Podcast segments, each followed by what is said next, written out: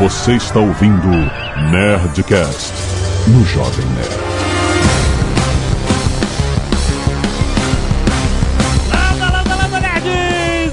É Alexandre Antônio, Jovem Nerd, e eu já fui o hacker lá Fogudo. Olá pra todos, aqui é o Johnny Kane e eu já fui até o vizinho pra fazer um disco de boot com antivírus. Aqui é Cris Dias e as definições de vírus foram atualizadas. Aqui é o Marco Gomes e quando eu vou fazer transferência pelo Internet Banking, faço de um real em um real, igual hacker de filme. Aqui é o Vinícius Camax, sou testador de penetração. Não precisa falar mais nada. Muito bem, nerds, estamos aqui para discutir... Faltou o Dave de novo. Ah, é, né? foi mal. Existe É, um instinto, desde o começo, de tentar me excluir da parada. Então aqui é o Azagal e um dia eu vou ter meu próprio podcast e videocast. E não vou chamar o Jovem Nerd. E vou atropelar quando ele for falar. Muito bem, nerds, estamos aqui para falar de um assunto que está aqui no nosso dia a dia. Nós vamos falar sobre hackers, sobre o que é um hacker, o que é um cracker, o que é um freaker, rapaz. Nós temos que desvendar isso tudo depois dos e-mails. Canelada. Muito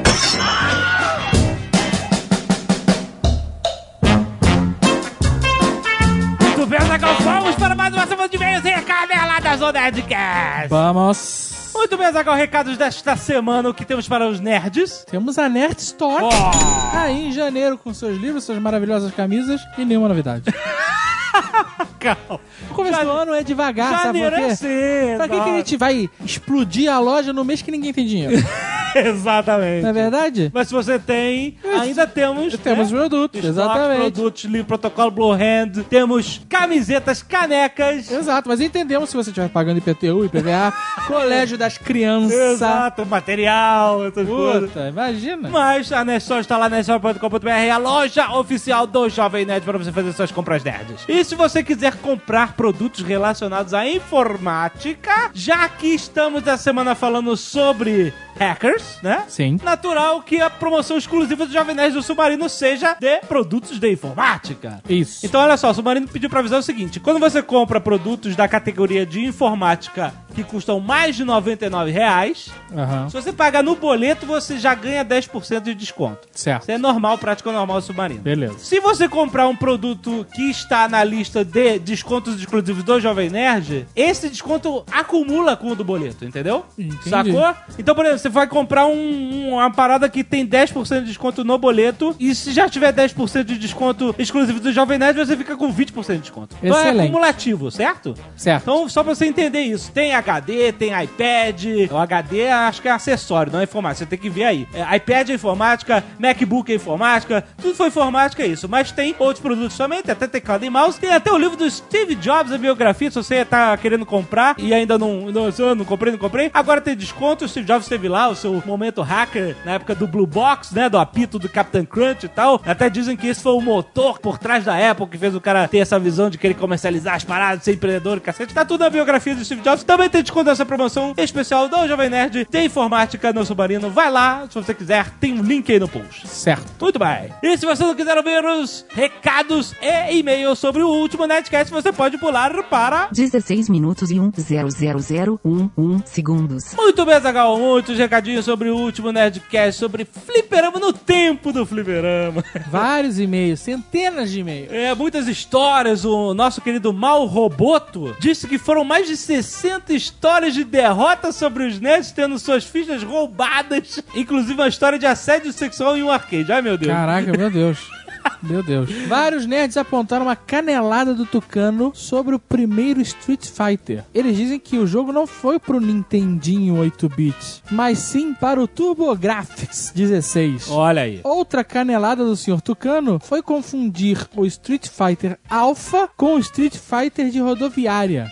O quê? O Alpha foi lançado anos depois do original e tinha um visual mais desenho animado. O de rodoviária, que tinha golpes alterados. Não entendi esse texto. O que que é o Street Fighter rodoviária? O original? Sei lá. Eu não entendi. Então, mas tá aí, tá registrado. Bem. José Paulo criou um gerador de cifras do protocolo Blue Handle. Cara, é muito maneiro isso que ele fez. Como nunca pensamos nisso? É um site que você simplesmente clica lá, tudo que você sabe, de onde você é, qual é a sua importância, e ele já gera a sua cifra Blue Handle. E ele faz a contra-espionagem, vamos dizer assim. Você pode botar uma cifra lá e ele E ele. debulha. É, porra, muito, muito maneiro, cara. Esse, esse- excelente, cara. Cara, José Paulo, muito obrigado, cara. Parabéns, Você mandou parabéns, muito bem. parabéns. Clique aí e faça a sua cifra Blue Handle. Tem que botar o link desse negócio no hot site do protocolo Blue Vamos Hand. botar, vamos botar. Guilherme Camilo, anote aí, por favor.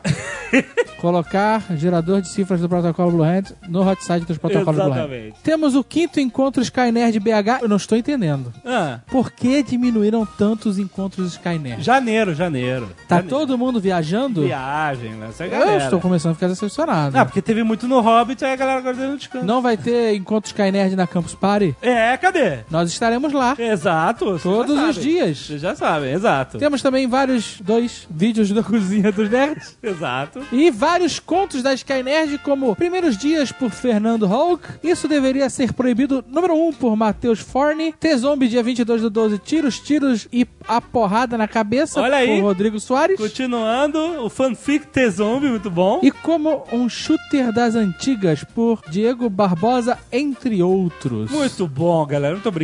Arte dos fãs. Bad de Ano Novo por Alan Farias. Blue Hand na Lua, por Rodrigo Whitman. O Bruxa, Princesa e o Dragão pelo Vanderlei Ramalho. Ficou excelente. Que porra é essa? Jailson. Por Jânio Garcia ficou irado. Ele tá que... bem. Caraca, cara. A gente tem que fazer a camisa porra Jailson. Porra, já isso, é O verdade. Briggs fez uma foto, porra Jailson, ficou muito Ficou boa muito também. engraçado, né, cara? Vem zumbis, eu acho que devia ser Vem Mimim zumbis. Vem em mim. Por Leonardo Milani. Homenagem à trilogia Ganor por Eduardo Lopes. Camisa Caráter Formado por Nerdcasts, Olha aí. por Jonas Souza. Pinball Nerdcast pelo Guilherme Martins, muito maneiro. Seria maneiríssimo, né? Um Pinball Porra, Nerdcast. irado. Porra. Nerd Fight por Alex Campos. Eu acesso o Jovem Nerd muito antes de você, pelo João Victor. Isso não Ah, quer dizer nada. É, Sério. A gente gosta de todos vocês iguais. exatamente. Uns mais que os outros. Azagal Metal Slug e Run Gandalf Run pelo Cássio Kamikaze. O Hobbit por Ezequiel Moura, Capitão América e Big Bad Wolf Style por Márcio Cruz. Acho que é de Disney, é muito bom. Alexandre Griffin por Matheus Farias. Fez a mão e fotografou, ficou excelente. Viu como eu estou mostrando que eu vi as fotos? Então parece que a gente só tá lendo. É. Ultimate Nerdcast Fighter por John Almeida. Da Hora Vida por Matheus Abrantes. E aí tem a Batalha na Arena e o Bucentauro versus Rinoceronte e Hoopers pelo Adriano Beidak, muito maneiro. Ficou irado. Eu quero mais artes do Nerdcast de RPG. Muito bom. Porque são iradas. São iradas, são todas iradas. Eu acho que, olha só, a galera ainda não acertou. Assim, não tô criticando, tô achando ótimo todas as artes. Mas eu acho que eu tô falando que a galera ainda não acertou na proporção do Tarrasque. Lembra, o Tarrasque tinha uma cidade nas costas, maluco. O Tarrasque tá muito pequeno nos desenhos, mas estão muito maneiros. Mas tá pequeno ainda. Tem que aumentar esse Tarrasque. E All That Is Good Today e GRRM Marca Páginas, que é George R. R. Martin. Ficou excelente a ideia desse marca página, inclusive. Tem escrito um balãozinho, o George Martin, né? E um balãozinho assim. Gostou desse personagem? Não diga. Muito bom, cara. Excelente. Muito bom. Vários links enviados e vários vídeos enviados. Vídeos, vídeos sobre os assuntos Street Fighter, rodoviário, esse- um monte de coisa. Ah, vídeos sobre ah, o que, que os personagens fazem, que negócio de Tiger Robocop, Ataque das Corujas. É muito maneiro. Tem... Tem Elton John Pinball Wizard, tem o arcade do banheiro Muito e bom. tudo mais. Primeiro e-mail, Rebeca Rodrigues, 28 anos, empresária sem cidade, sem estado. E agora? E agora? Eu voto por pular. Mas ela é empresária. Mas ela não tem cidade? ela é empresária de quê? Aonde fica a empresa dela? nunca saberemos. Eu tô cada vez mais convicto. Então, Temos Rebeca, que ser foi duros. quase. Foi quase. Não podemos ter dois pesos, duas medidas. Exato. Foi quase. Próxima vez, cidade e estado, por favor. Doutor Tiago Nunes, 28 anos, advogado. Ele mandou, inclusive, o número do OAB dele. Excelente. Por outro lado, né, o doutor Tiago. Guarulhos, São Paulo. Quando o Azagal comentou sobre o Nintendo ter aproveitado a ideia do King Kong para fazer Donkey Kong, lembrei do caso Universal City Studios Inc. versus Nintendo Corporation Limitada. Movido pela Universal no ano de 1984, alegando justamente isso, que a Nintendo teria violado direitos autorais do personagem King Kong. O estúdio cinematográfico viu o jogo com um macaco com o sobrenome Kong e com uma mocinha a ser resgatada e alegou perante o tribunal que aquilo poderia provocar confusão com o seu filme. Na verdade, a Universal só queria arrancar uns trocados da pequena produtora de games, na época pequena, pois eles aceitariam um acordo, basicamente um cala-boca, para deixar de lado a violação de direitos autorais, como ela já havia feito com várias outras empresas pequenas. A Nintendo of America estava muito inclinada a aceitar o acordo se não fosse pelo advogado John Kirby, que instruiu a Nintendo a seguir em frente com o processo. Levando a julgamento, John Kirby provou haver uma enorme diferença entre o filme e o jogo. Chegaram até a levar máquinas de arcade para o tribunal. E além de mencionar julgamentos anteriores, onde a Universal já havia sido derrotada por reclamar direitos autorais referentes a King Kong, que já havia caído em domínio público por se tratar de um filme de 1933. Caraca, se colar, colou. Olha só! Se Caraca. Caraca, esse fosse cola cola forte, O hein? que, que é? A Universal fica catando migalha de acordinho? É, o Pô, a resultado vaca tava magríssima em 84, hein? O resultado foi que o juiz massacrou todos os argumentos da Universal, aceitando inteiramente a defesa da Nintendo e ainda acrescentando que o máximo que poderia ser visto ali era uma paródia ao filme, o que é permitido pela lei americana de fair use, condenando a Universal ao pagamento de alguns milhões de dólares em custas processuais. Não. Vem em mim, Universal! Vem em mim! Qual o filme da Universal que a gente pode... O advogado gordinho e rosado John Kirby se tornou consultor jurídico da Nintendo e anos mais tarde foi homenageado com seu nome sendo colocado em um personagem que era um bolinha cor-de-rosa. Ah, que homenagem.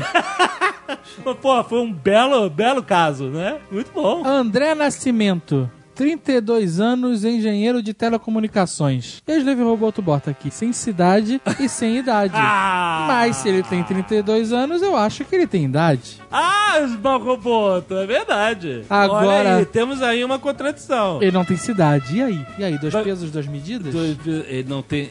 É, e agora? E aí nós temos o e-mail seguinte, do Darlan Ullman, Pulou mesmo.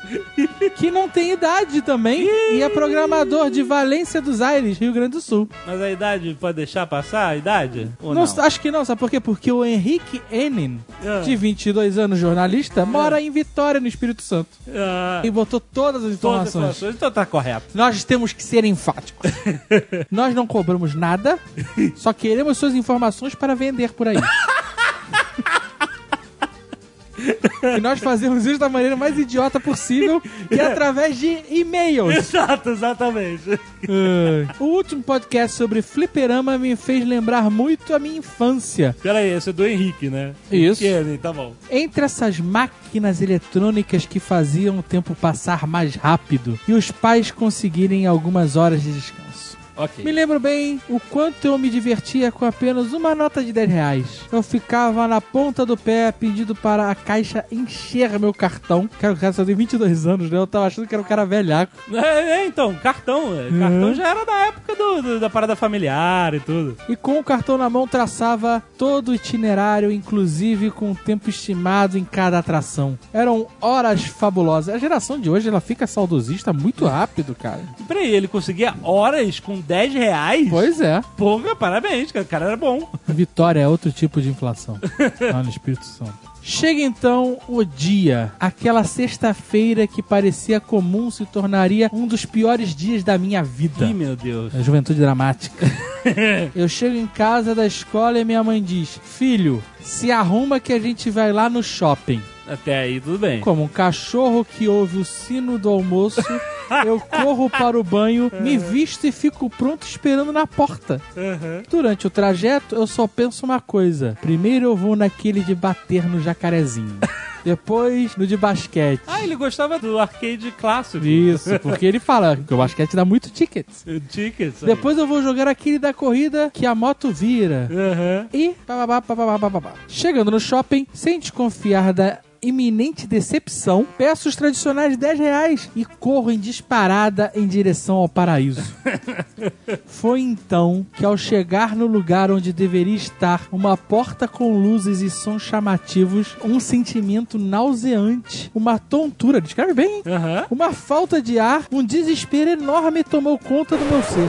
Diante de mim, apenas uma parede branca de madeira com uma plaquinha. Em breve, mais uma atração. Não, eu, co- eu Caraca, consigo cara. sentir, eu consigo sentir o seu drama, cara.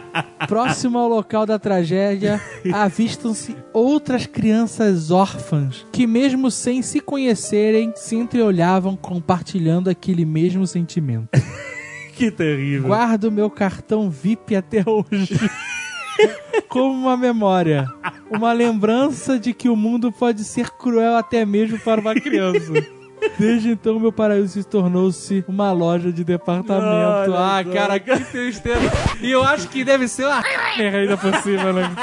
Ai, meu Deus. Jorge Rogoni, 25 anos, editor fotográfico, Umuarama, Paraná. As máquinas de pinball inicialmente não tinham mecanismo de tilt. Ele foi criado pois os jogadores trapaceiros usavam a força da gravidade no jogo a seu favor. No ponto em que a bolinha ia cair, nas valas barra buracos, os jogadores levantavam a máquina e pronto, deixavam a superfície do jogo na horizontal assim, para não perder a bola que cairia no buraco. Os fabricantes, entendendo que isso ia tirar parte dos lucros é, dos compradores, é óbvio, né? Resolveram criar o tilt. O mesmo era ativado por um mecanismo que é formado por um circuito que envolve um pêndulo, onde uma bola fica na parte de baixo e um anel em volta dessa bola. Quando a máquina é agitada ou espancada pelo jogador, o pêndulo encosta no circuito e faz adicionar o sistema tilt da máquina. Olha aí que. Gênio. Né, esse foi o primeiro acelerômetro, né, cara? Porque você, ela sabia quando solução. estava sendo. Pô, muito bom. E aliás, tilt significa inclinar, né? Então a gente usa como um bug, né? Mas tilt é inclinar. Então é isso. A máquina estava sendo inclinada. Muito bom. Muito bom. E-mail off-topic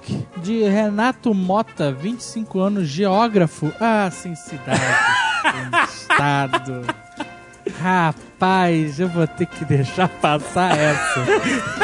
Hoje foi brabo, hein? Que sirvam de exemplos vocês.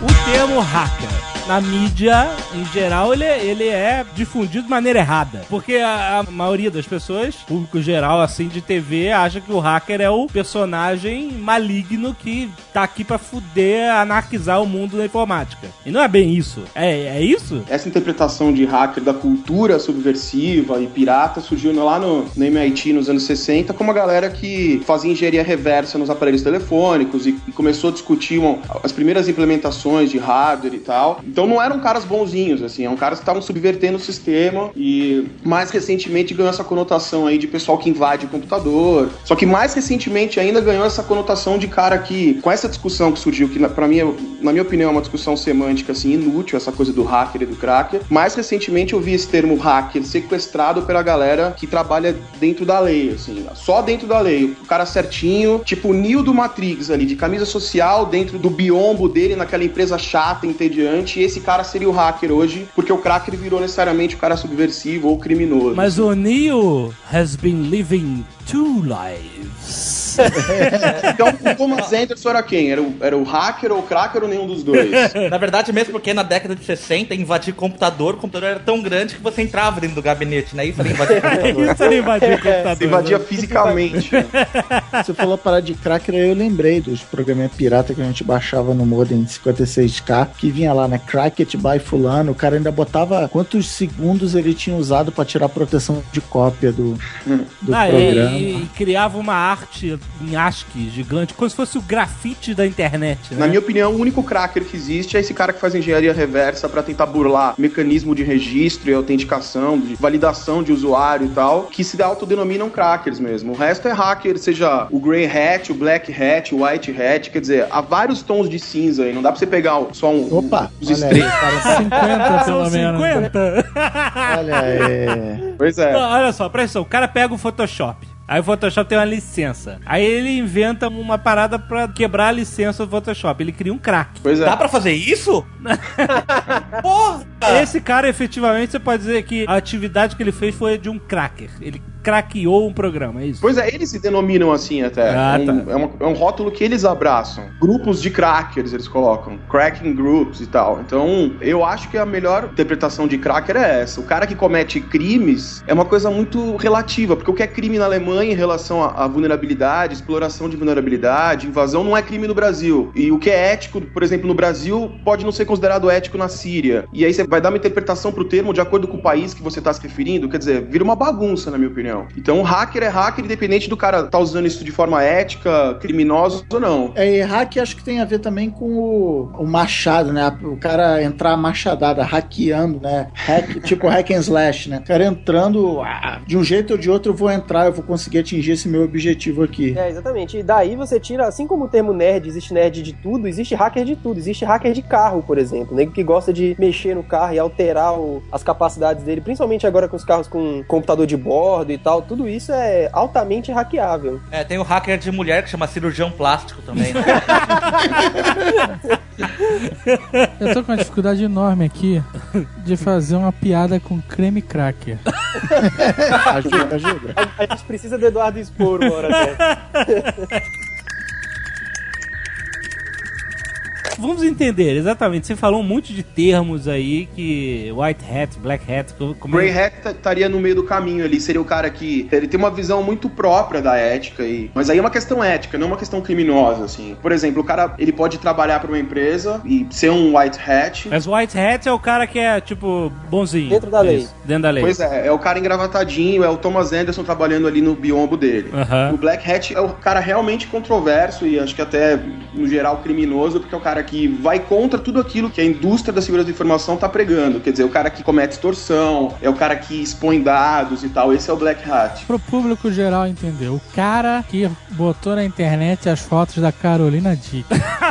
é, exato. É, é, é isso concreto, aí. vamos lá. Que gerou a lei Dickman, que é terrível. A lei Dickman é muito ruim e passou. Por que ela é muito ruim? Até onde eu me lembro, a lei é muito vaga, assim. Ela proíbe até trabalhos como o meu, assim, de auditoria ela- de sistema e tal. Isso, ela proíbe que você, por exemplo, é, hackeie o seu próprio telefone, por exemplo. É você troca o mesmo? sistema operacional. Isso, isso. Se você der uma hackeada no teu telefone, teoricamente você tá fazendo contravenção, é isso? Isso, tirar o sistema operacional e colocar outro. Na lei Dickman, interpretada ao pé da letra, sim. Eu espero que nenhum juiz nunca use isso, mas não devia nem estar na lei essa possibilidade. O cara conseguiu entrar no e-mail dela e ele pegou as fotos no e-mail dela. E aí ele, ele extorquiu ela. Foi isso que aconteceu. Ela tá completamente certa de procurar os direitos dela contra o cara, entendeu? Uhum. Sim, Eu acho que ela tá com a razão. eu também acho. E eu acho que ela não tem culpa por todo o texto da lei, entendeu? Mas você tá me dizendo que o texto da lei ela é muito limitador pra coisas que são mais abrangentes, Por né? exemplo, você pegar seu telefone smartphone e trocar o sistema operacional dele por outro, segundo a lei Dickman, não pode. É Mas crime. você sabe é- que se você pegar, por exemplo, um iPhone e botar um sistema Android é um crime do caralho. Exatamente. Agora finalmente temos uma lei pra isso. Finalmente, finalmente, meu sogro ganhou um Apple das filhas, já faz um tempo já, não sabia mexer no OS, tascou o Windows. É. Cadeia! Cadeia num cara desses. É engraçado, mas pô, falando sério, isso é grave, não pode, cara. A pessoa tem que ser livre pra trocar o motor do carro dela se ela quiser, porra. Tá certo. Mas o que acontece é que, na prática, nada acontece dentro da sua casa. É proibido jogar pôquer por dinheiro. Aí tu vai em casa, chama os amigos, joga por dinheiro, foda-se. Tá Aí, Jovem casa. Nerd fazendo rodada de poker. É, Eu é. não, eu não. A gente faz campeonato com inscrição. A gente tá dentro da lei.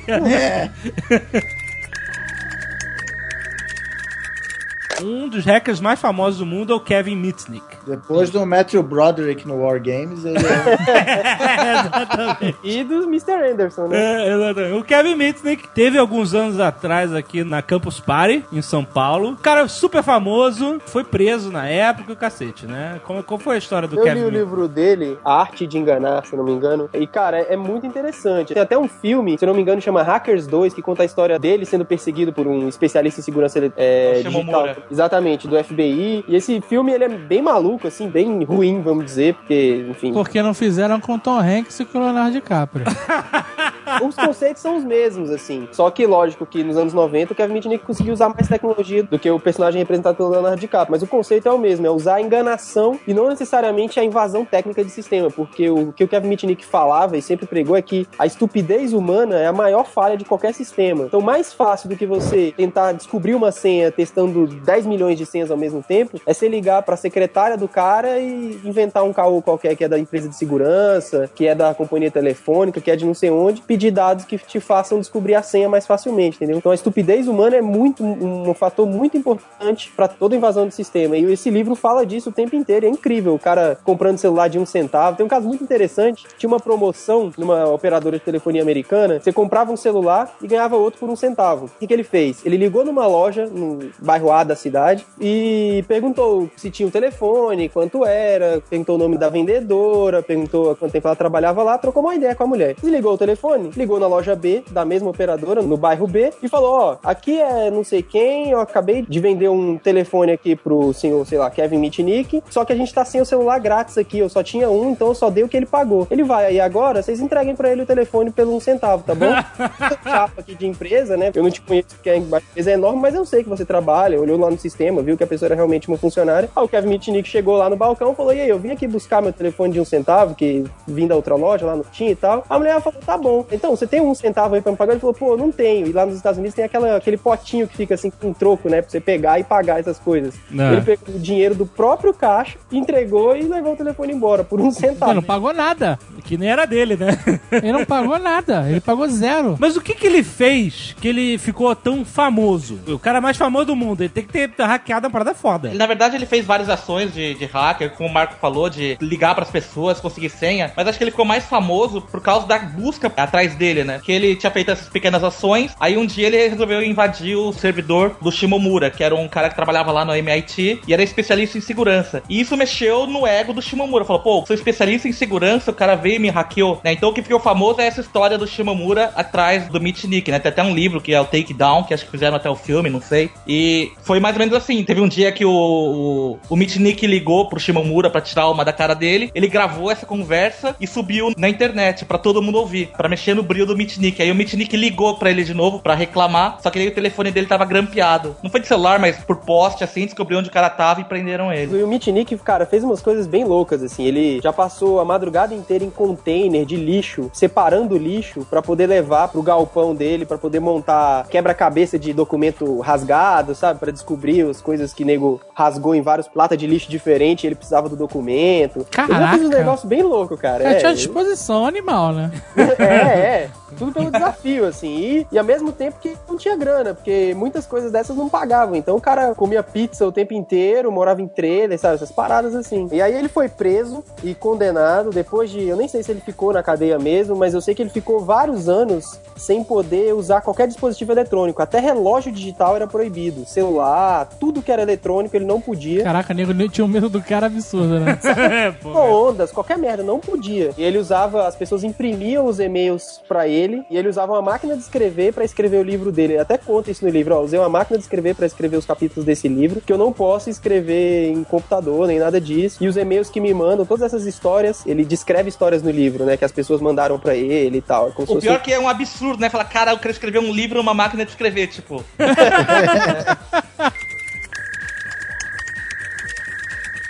Vocês começaram a falar do Mitnick, eu lembrei na hora do Frank Abagnale, né? Do Pegue-me se for capaz. Do Sim, filme sim. Ele era um hacker antes da popularização dos computadores, porque ele fazia todo esse trabalho social. Pois ano é, pass- hacker de mente, né? Engenharia social pura. É, Ano assim, passado rolou o caso do cara que escreve pra Wired, que ele apagaram os dados do computador dele. Peraí, esse cara foi famoso, que ele pegaram a senha A dele. senha do, da Apple, e aí usaram o, o Back to My Mac, o Find My Mac, pra apagar. O cara de Zua resolveu apagar o computador dele. É, explicando pra quem não tem Mac e não sabe, Mac tem um programinha aí que é Ach- Ache Meu Mac, ou Find My Mac, como vocês preferem, em que você, com esse programa, sabe onde tá teu iPhone, teu computador, teu iPad, ou sei lá o que. E você remotamente, caso você tenha perdido um, você pode apagá-los. Ah, eu achei, ah, meu iPhone tá aqui, tá no meio da favela, ninguém vai buscar, delete, sabe? E o cara fez isso, invadiu essa parada, descobriu a senha dele, devia ser um, dois, três, quatro. É por isso que a capa de uma matéria de recente assim, vamos acabar com a senha, que os caras conseguiram resetar a senha deles sem Pelo saber a senha telefone. original, entendeu? Pelo telefone. Pelo supo- ca- A falha foi no suporte da Apple nesse caso. Isso, aí. exatamente. Uma falha operacional do protocolo ali de segurança dentro da Apple. É, ele Exatamente. basicamente ligou pra Apple e falou: Ó, eu sou não sei quem, minha data de nascimento é essa, meu nome é esse. Foi falando todos os dados lá que ele Não. tinha da pessoa e o cara do outro lado acreditou e entregou a senha pra ele. É, é, foi um pouquinho mais complexo do que isso. Porque o que, que sim. acontece? Ele tinha o e-mail dele da Amazon, era o e-mail da Apple, e o- em caso de perda de senha da Apple, mandava senha pro Gmail, uma combinação dessa. Então ele foi na Amazon, conseguiu descobrir uma parte da informação, a outra parte da informação ele pegou na lista telefônica, aí ele foi no Gmail, resetou a senha, entrou no site da Apple, aí conseguiu a senha do Gmail dele, entrou no site da Apple, falou: esqueci minha senha, por favor, mande pro meu Gmail. Aí foi lá no Gmail, pegou a senha nova, sem saber qual era a antiga, e aí teve acesso ao computador do cara. E, e Não, todos foi por telefone, viu? Essa história foi por telefone. Mas peraí, peraí. Ele conseguiu a senha do cara do Gmail? Sim, sim, conseguiu. Com uma senha ele conseguiu tudo. Então, porra, parabéns pra esse cara, né, cara? Ele conseguiu. ele conseguiu as senhas todas do mal. Ele teve um trabalhão. Era porque. Não, era porque o cara também usava basicamente a mesma senha em tudo, né, cara? Tem esse problema. Ih, isso é ruim, né? É, é bem ruim. Mas aí, quer dizer, isso levantou uma série de artigos sobre a segurança da nuvem. Aí o Oz escreveu que a nuvem é terrível porque você tá dando o seu arquivo pra outra pessoa guardar o seu arquivo e você não tem mais controle sobre o arquivo. Gerou um monte de, de É, controvérsia, e não de, é de bem assim também, porque agora com certeza os ouvintes do Jovem Nerd estão todos conversando aí nos comentários sobre ah, eu uso uma senha com 30 caracteres e tem um monte de maiúsculas e minúsculas e não sei o quê. A Microsoft tem um paper mostrando que nada disso faz diferença, porque quando as pessoas roubam senha, na maior parte das vezes é com grampo de teclado. Então, Grampo de teclado? É, que você vê o que você digita. É um keylogger físico que você coloca entre o cabo do teclado e, a, e o É. computador. ou software também, tem software disso também. Então, é bom que você tenha uma senha longa com números e letras e letras. Pô, minha Mas, senha é um poema do Fernando Pessoa.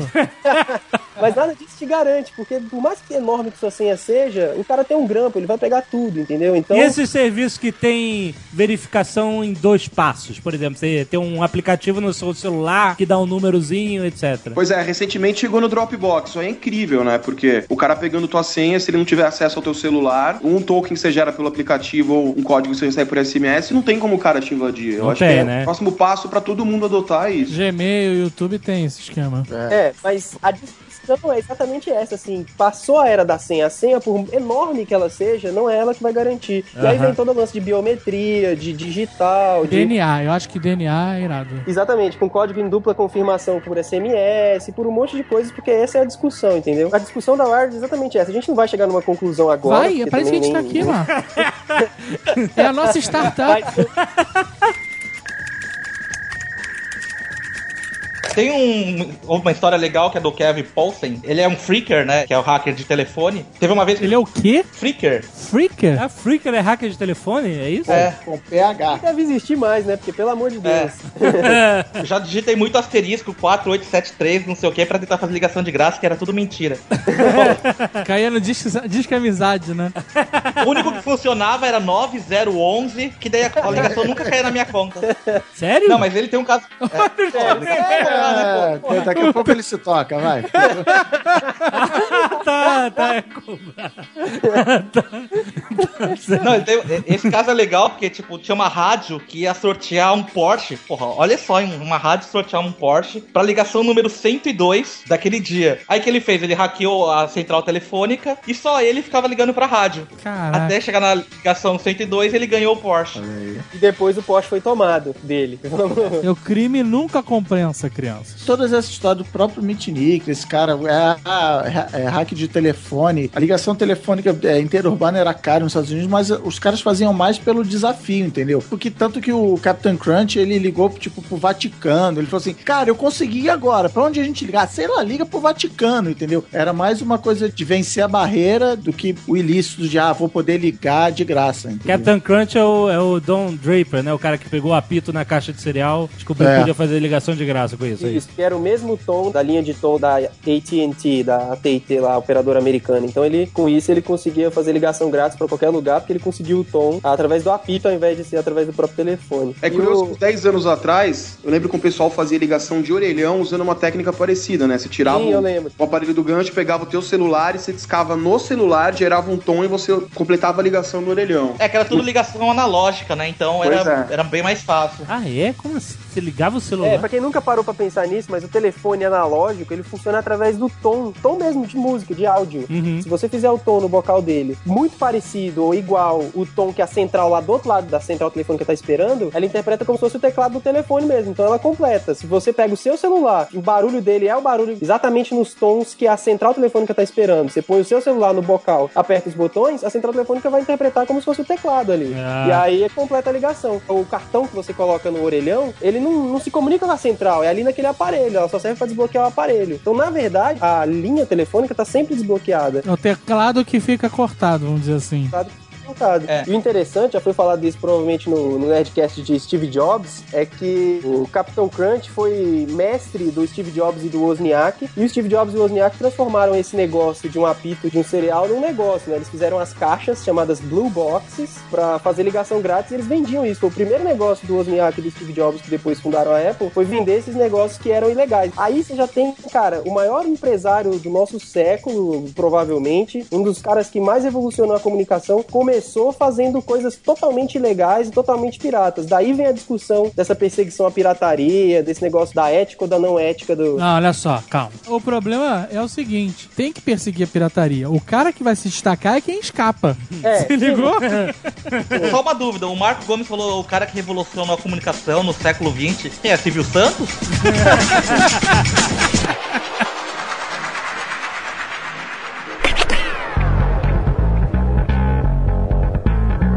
Camax, você trabalha com o quê? Eu trabalho com auditoria de segurança da informação, com auditoria de sistema, de aplicação web, bilhetagem eletrônica, controle de acesso. Mas eu comecei mesmo testando aplicação, tentando rodar XSS, burlar filtro de XSS e explorar esse SQL Injection 12 anos atrás, quando mal se discutia isso e tal. E tive minha época ali também de pichar site, de 99 a 2001, assim. Aí eu acabei ganhando muita experiência invadindo o sistema, sem precisar ter o sistema aqui, né? E depois eu percebi que o caminho mais inteligente era justamente o contrário. Você ter o sistema na sua casa, vários sistemas operacionais que hoje facilitou muito com máquina virtual, e a partir daí buscar uma falha localmente para você explorar remotamente. Mas hoje eu, eu testo eticamente, assim. Hoje eu tenho uma empresa em São Paulo, que é a Ponto Sec, e a gente meio que tomou um susto esse ano, aliás, ano passado, porque o meu sócio Gabriel, ele achou uma falha no bilhete único, né? No RFID, na implementação do RFID do bilhete único, que permitia reaproveitar os créditos do bilhete único. Então, você comprava o bilhete único de 15 reais, por exemplo. Bilhete único é o quê? De transporte? É, é o cartão de transporte em São Paulo que Aham. permite você viajar é, metrô, trem Sim, e, sim. e ônibus pagando uma passagem dentro de um período de uma hora, duas horas, Sim, não sei como é que tá hoje. E a gente meio que descobriu, ele na verdade, descobriu uma maneira de salvar o, o crédito atual do cartão no computador. A gente comprou um leitor de RFID da China via eBay e salvando esse crédito no computador, você podia gastar esse cartão normalmente e quando o cartão acabasse, você trazia o cartão de volta pro leitor e aí você gravava aquele espelhamento, o saldo do cartão de volta no, no cartão, do computador Ah, pro cartão. entendi. E aí a gente foi meio que ameaçado pela SP Trans, quase fomos presos, quase. Ué, como assim?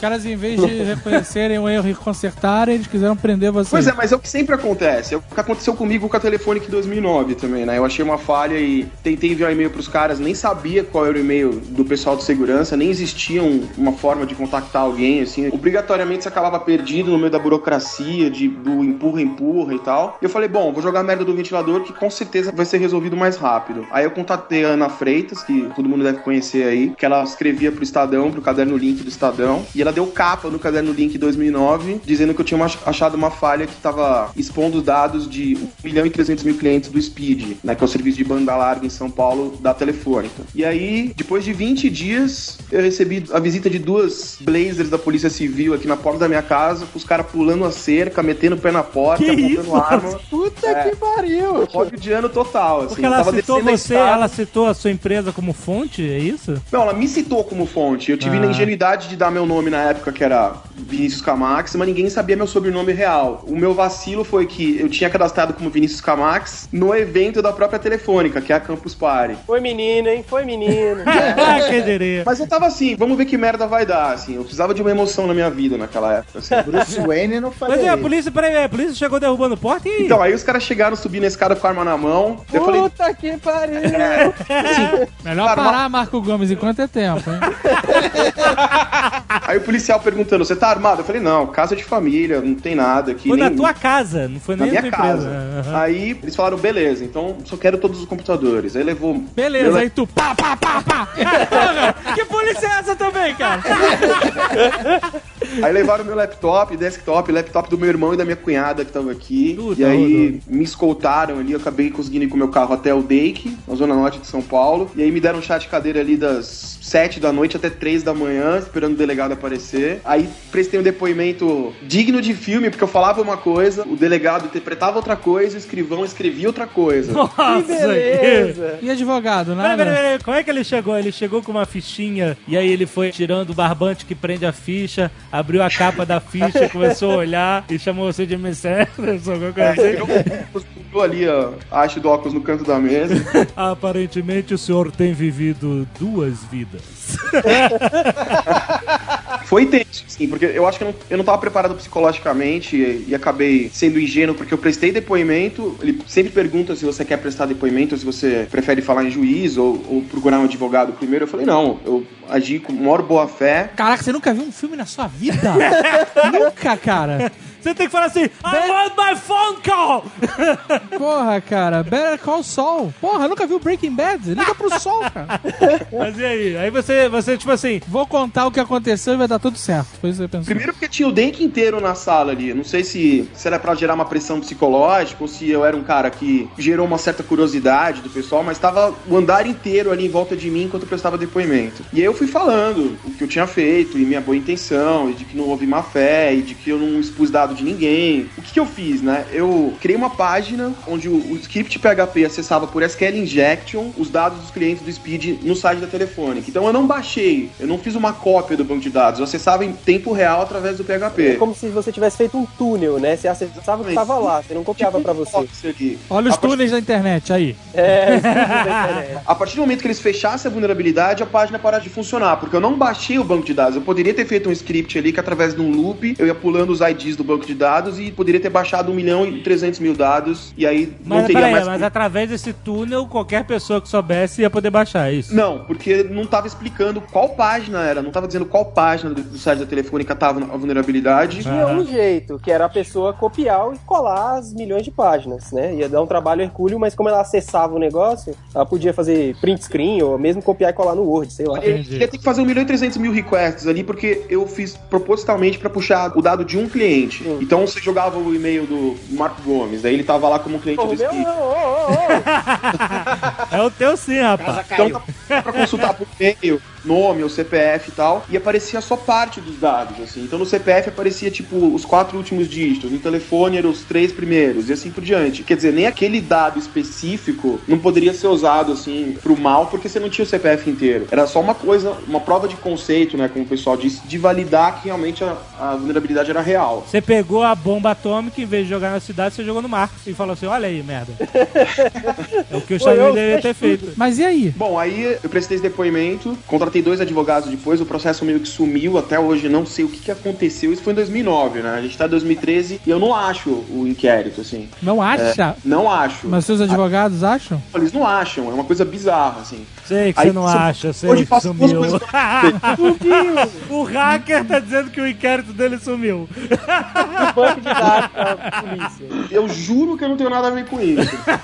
Me gerou muita insônia, muita noite de insônia, porque eu levantei duas possibilidades. Uma, que a é tão influente, tão poderosa, que ela conseguiu dar um jeito do processo correr em segredo de justiça até pro advogado do réu. Porra, não é possível, cara. Absurdo, não. Até pra justiça, né? A outra hipótese que eu acho mais plausível e que eu prefiro imaginar, porque, poxa, é o que me dá conforto hoje, é imaginar que depois da pressão que houve, assim, muita gente, o neguinho acabou criando até um site, FreeKMX e tal. Olha aí. Sim, hashtag, eu estava É. nessa. Hashtag e Ah, tal. foi mó Eu- por conta da pressão ali popular, do clamor popular, por mais que tenha sido um grupinho assim no Twitter, mas era uma galera meio influente, então um juiz de direito acabou escrevendo um post no blog dele me defendendo e tal. Eu imagino que a Telefônica percebeu que ia ser um tiro no pé, porque foi uma atitude revanchista, assim, vingativa, né? Porra, quem esse moleque pensa que é pra vir aqui e arranhar o nosso marketing? Ah, mas às vezes eles chegaram e eles tiraram a. tiraram a queixa, pode ter Eu acho que sido. tiraram a queixa, porque não consta absolutamente nada, assim, hoje. E aí, tu ainda vai na Campus Party?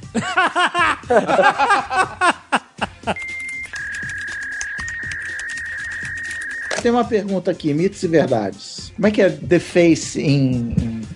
Não foi alfabetizado em inglês que nem a filha da Xuxa? Desfiguração, né? Defacement. É, quando eu desfigurar, se alguém desfigurar o site do, do meu cartão de crédito, eles roubaram o número do meu cartão de crédito? Não necessariamente. O cara, quando ele desfigura um site, ele só tá querendo, pelo menos aparentemente, ele tá querendo ter acesso a index do, do servidor. Peraí, desfigurar o site é o quê? É pichar o site, trocar o conteúdo da index. Deface é quando você entra num site, sei lá, o site do seu cartão de crédito, e você não vê o site do seu cartão de crédito. Você vê outro site escrito hackeado por não sei quem, É o comunismo e etc. O cara trocou a página inicial de um site, entendeu? É, Esse é o Deface. Já fizeram isso, Jovem Nerd, já. Olha só. Muito olha tempo aí. atrás, quando não era seguro, agora é.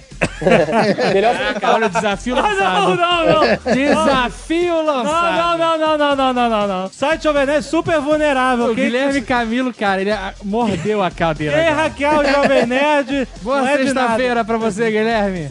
Tô fudido. Pra que, que a gente foi fazer esse Nerdcast?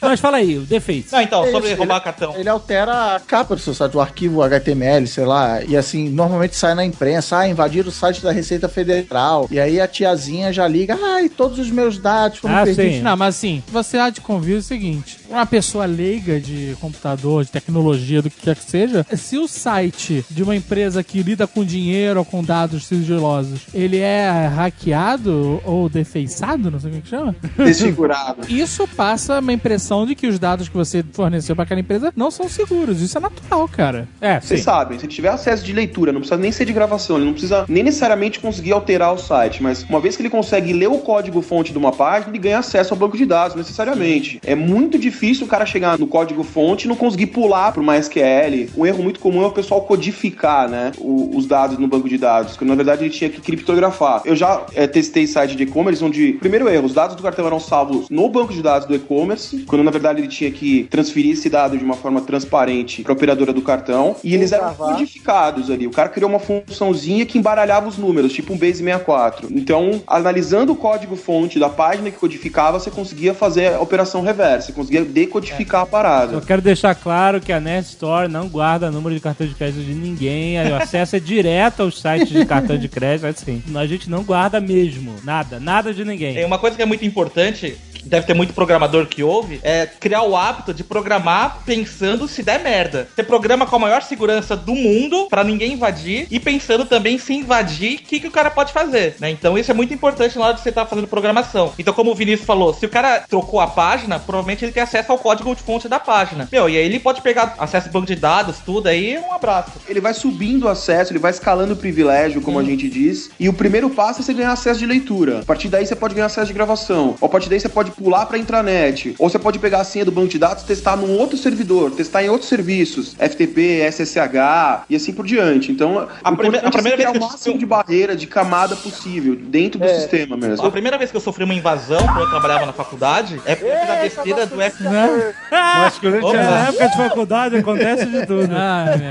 É, de tudo. Quando invadiram o servidor lá da faculdade, eu fiz a besteira de colocar a senha do FTP igual ao do banco de dados. Aí tinha uma ferramenta lá, um, um PHP BB de fórum de discussão, tinha um bug no site, o cara conseguiu a senha do banco de dados, que aí ele não conseguiria fazer nada, porque ele não tem acesso ao banco, mas eu fiz a cagada de ser o mesmo, a mesma senha do FTP. Aí o cara tentou, conectou, aí ele fez a, a bagunça. né? Mas Então, é o que mais sempre- acontece hoje, Johnny. O que mais acontece é a galera continuar repetindo senha, achando que não vai dar uma merda gigantesca, né? Se o cara descobre uma senha, ele fode o sistema inteiro, assim. Caraca, e outros sistemas minha senha. relacionados.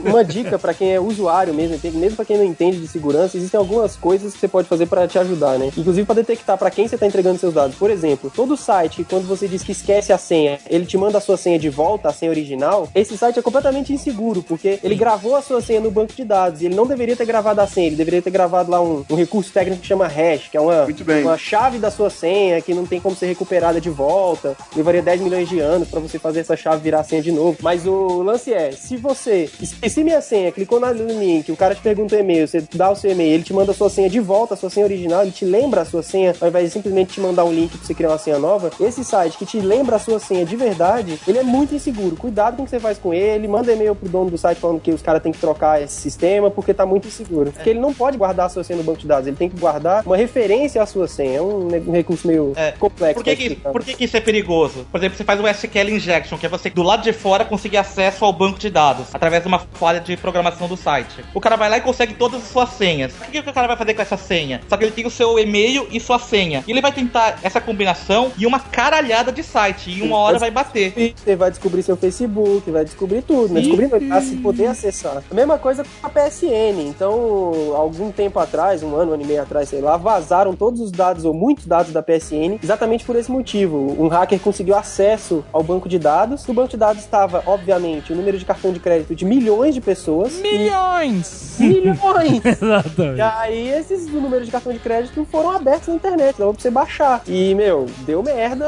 é homérica. A PSN saiu do ar durante muitos dias, ninguém conseguia jogar Mais de um online. mês. Porra, mais acho um que mês. ficou meses fora do ar. É, Mais de um mês. Foi uma pica grossa, Foi uma, foi uma super pica. Todo site que tem a comodidade de você comprar uma vez, depois você não precisa colocar o número de cartão de crédito, você clica e automaticamente ele já compra, tipo a PSN, é, re- renovação de domínio, eles estão gravando seu cartão de crédito. A Amazon é foda, cara. Tem o número de todos os cartões que eu já tive na minha vida lá, cara. É, tem. E o que acontece também é, é o seguinte: às vezes você nem desenvolveu o sistema, mas você tem no seu site lá, que nem o Johnny quem falou, um, negocinho de fórum, o próprio WordPress. E o que que acontece? Os caras do WordPress, por exemplo, vão descobrem uma falha de segurança. Eles lançam uma atualização. A galera mal intencionada compara uma versão com a outra e descobre em questão de minutos aonde que estava a falha de segurança. E aí começa a tentar usar essa falha em todos os sites que estão desatualizados, entendeu? Então você saiu uma atualização do Windows ao programa que você usa no teu site, cara, atualiza, não, não pensa duas vezes, porque tem um monte de cara comparando e, e se aproveitando disso. Só não atualiza o iOS pro 6.1. Vai fuder tua vida, é melhor tu ficar com risco de segurança, cara. Outra dica é quando você for visitar sua mãe, sua tia, atualiza o Windows dela, bota, né? porque é um favor para é todos nós. É, pra todos nós é um favor. Porque hoje em dia o que mais acontece de invasão de computador doméstico é pra virar zumbi, né? Que a galera chama, pra ficar mandando spam o tempo todo. Então os caras vendem as botnets, né? Ah, eu te vendo aqui, ó, mil computadores por uma hora é tanto. Pra você ficar mandando spam, pra você ficar tentando invadir outros computadores. Pra derrubar sites e tal. Ah, tá. Ele transforma o seu computador num zumbi que obedece a um mestre, é isso? É, é isso. E aí Olha você só. usa essa rede pra poder tentar invadir um site, por exemplo. Que aí você faz 10 milhões de acessos em minutos, entendeu? E esse é um dos motivos do Brasil ser um dos líderes nesses rankings de tentativa de invasão. Não é porque os hackers brasileiros são mais malvados ou mais eficientes, é porque os computadores são muito desatualizados, então são vítimas desse tipo de coisa, entendeu? Teve um episódio há bilhões de anos atrás, no início da internet, quando eu buscava MP3 em FTPs. Ô, tempos. Bons tempos. Eu sabia que o Cris ia. Eu vivia procurando sites que tinham FTPs de MP3 pra baixar música e tal, não sei o quê. E aí um- eu achei em algum chat room ou alguma coisa assim, alguma parada que dizia que você podia acessar o computador do cara, um computador doméstico de alguém, ou vários computadores domésticos, com FTP. E os caras davam tudo lá, né, pra você acessar, né? Quando eu falei que eu fui hacker lá fugudo, eu não sei se isso é verdade mesmo ou não, mas eu entrei pelo FTP e vi lá um monte de arquivos de, de doc, coisas pessoais, né, de, de gente. Não de um servidor de FTP, mas parecia realmente o computador de uma pessoa. Aí sabe o que, que eu fiz? Um bilhete, deixou em TXT. Um, um TXT, exatamente, pro cara. e botei, olha, seu computador tá É, sendo Jovem Nerd é. Tô vendo, tô- virgem, né, cara? Carolina Dickman, Carolina Dickman, protege seu computador E aí. deixei lá o TXT pro cara. Caraca, cara, puta merda. Os zumbis é que fazem o DDoS, o ataque DDoS também? Também, são uma grande sim. ferramenta pra isso. Porque o ataque DDoS, ele é só uma trollagem, né? Ele é só assim, vamos encher esse site de acesso pra derrubar o servidor, só isso. Só isso que ele faz. né? exato. O cara não consegue explorar uma vulnerabilidade pra ganhar acesso, então ele tira do ar. É mais prático e, e rápido e igualmente prejudicial pro dono, né? O cara fica com o sistema offline e tal. Eu trabalhei numa empresa que a, a sede ficava no que a gente chama de Ilha de Formosa, na China capitalista. O servidor era, recebia DDoS direto da China continental, porque eles queriam derrubar, sei lá, concorrente, sei lá o que que era. Assim, não, vamos tirar do ar só pro cara não conseguir trabalhar, ir à falência e tal. Então era todo um trabalho de bloquear IP e tal pra não, sair do ar o site. Então, às vezes tem fins comerciais, tipo, ah, vou tirar meu concorrente do ar, entendeu? Ah, é? Dá pra fazer isso? é? Olha aí. Cinema com rapadura caindo em três. Cinema com rapadura já caiu, hein? Opa! Omelete ainda não.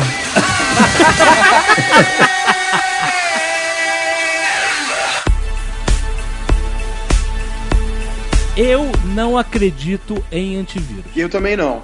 Olha só! Porque sabe o que é? Meus PCs durante anos já, já tiveram vírus e tal, e a minha solução sempre foi formato C2 pontos. É ainda é verdade que os computadores com OS, os Macs e tal, Apple, não tem vírus? Não, isso é um mito. Ai, Eles têm cara. menos vírus, muito menos, mas tem. Então, mas aí o que acontece? Sempre que tive vírus, eu formatava, voltava à minha vida normal, etc. Porque eu sempre passava o antivírus, o antivírus assim, ô, aqui o vírus, tirei o vírus, beleza? Tranquilo, como eu continuar uma merda, né? E aí alguém me falou, uma época assim, olha, a primeira coisa que o vírus faz quando entra no teu computador é se mascarar do antivírus. Então o teu antivírus não vai achar nunca essa porra. Formata essa merda mesmo. É a única forma de ter certeza. Joga bomba atômica, meu irmão. Tu vai. Aí sim não vai, não vai sobreviver ninguém. O lance do antivírus é. o seguinte, tem duas questões aí. Primeiro que esse lance de mascarar o, o vírus, que com uso de packers e tal, e cryptors e qualquer outro método, o Metaexploit, que é uma ferramenta de teste de penetração, ela tem um framework específico para você burlar antivírus, é, isso tem demonstrado o quanto os antivírus são ineficazes, porque todos os antivírus do mercado têm falhado miseravelmente ano após ano em qualquer bateria de testes, assim. Mas vem cá, todos os vírus do mundo não são escritos pela McAfee, pela Norton, pela... É, isso é outro, Existe essa teoria de conspiração aí. Eu acho, cara, que as empresas antivírus, elas querem mais é que exista, pelo menos de tempos em tempos, uma grande onda de infecção, porque é assim que elas ganham notoriedade, publicidade, e assim que elas reforçam o quanto o software delas seria, entre aspas, é, indispensável. Eu não duvido que eles deixem passar propositalmente um ou outro grande vírus, assim. O fato é que as soluções são ineficazes, cara. Se você pegar um vírus e se você tiver acesso ao código-fonte desse vírus, o que é muito comum, você entra nesses fóruns russos aí e tal, de hackers, de É trolls. muito comum entrar em fórum russo de hacker. É muito comum você entra nos Quem fóruns nunca, né? russos e tá tudo certo. Não, não precisa nem ser russo, mas tem muito fórum de trojan, de invasão e tal, onde os caras disponibilizam, compartilham o código-fonte do vírus. Você aprendendo a compilar um vírus, que é uma coisa extremamente básica para um programador, você instalar um Visual Studio e saber, às vezes, clicar em, build aqui, você consegue recompilar esse vírus. E você alterando, às vezes, nome de função, a ordem da função, nome de variável, você já consegue criar um código com uma diferença que o antivírus já não vai conseguir captar. Esse é um método extremamente popular de burlar antivírus. O outro é o uso de packers e de cryptors também, que burlam antivírus com muita facilidade. Jovem Nerd, mas mesmo a sua solução do format, ela não é totalmente eficiente. Por quê? Você provavelmente fez backup dos seus arquivos. Se você fez backup dos seus arquivos, eles voltam no seu backup, entendeu? Então nem, nem isso ajuda. Se você não jogou seus arquivos todos fora e começou do zero, Por isso é importante você fazer o backup dos seus arquivos pessoais, não faça o backup do sistema operacional. Tu acha que aquela pornografia toda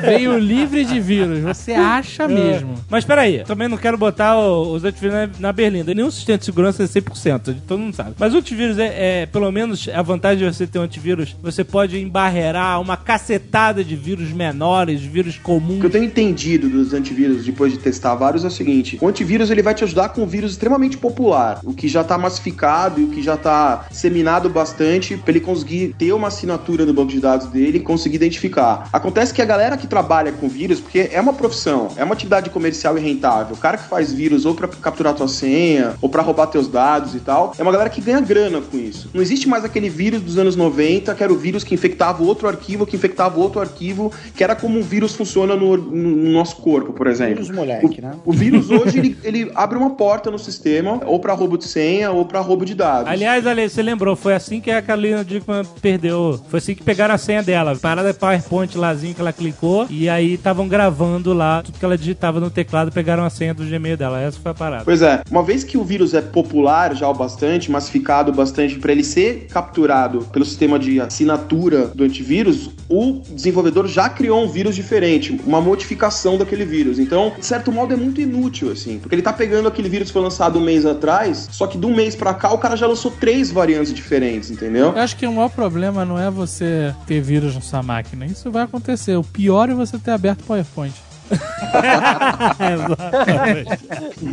Afinal, o vírus, esses PowerPoint de e-mail vem com vírus mesmo ou não dá pra botar vírus no PowerPoint? Dá sim. Dá. A questão do PowerPoint, assim como o PDF, é que os softwares que abrem o PowerPoint, ou o PDF, ou o Doc, o XLS, o que seja, geralmente eles são identificadas vulnerabilidades nesses softwares que permitem explorar um bug nesse software que vai executar código na sua máquina. Executando o código na sua máquina, ele vai baixar um vírus da internet. Quer dizer, o vírus não Ah. está dentro do PowerPoint. Ele vai explorar um- uma falha que é conhecida como buffer overflow e essa falha vai permitir com que baixe código do servidor do hacker. E esse código seria o vírus em si. Caraca, hein? E por isso que toda semana tem atualização no Acrobat Reader, no Flash Player e no Microsoft Office. Toda Exatamente, semana. virou, Java- a, gran- no Java virou a grande porta de entrada, virou esses plugins e add-ons e leitores aí, porque os navegadores de alguns anos pra cá têm criado uma sandbox, né, que é o fato de você executando um código dentro do navegador, você no máximo vai roubar o histórico de navegação, você não vai chegar no sistema operacional. E os plugins não, eles demoraram um pouco mais pra implementar isso. Ô, ô Cris Dias, tu tem que abrir aquela incognito window. Olha o Jovem Nerd.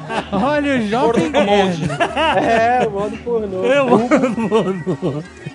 Mas assim, do mesmo jeito, é, na natureza, os caras falam, né? O vírus da ebola, o supervírus, não sei o quê. O vírus que se espalha muito rápido não é bom pra evolução do vírus, porque ele mata as vítimas antes que elas consigam passar é, isso adiante. Então, os vírus moleques, os vírus de raiz, formatava teu HD e tal, chamava atenção. Os vírus hoje, você nem sabe que ele tá lá, ele tá quietão, vivendo lá no, no teu sistema, infectando e tal, e você nem fica sabendo, entendeu? Pois é, Então, porque descobriram um grande mercado aí, né? O mercado de ter as máquinas zumbis, o mercado de roubar senha e tal. Não é mais aquela coisa de vamos fuder geral, entendeu? É vamos fuder geral silenciosamente. Mas aí faz o quê?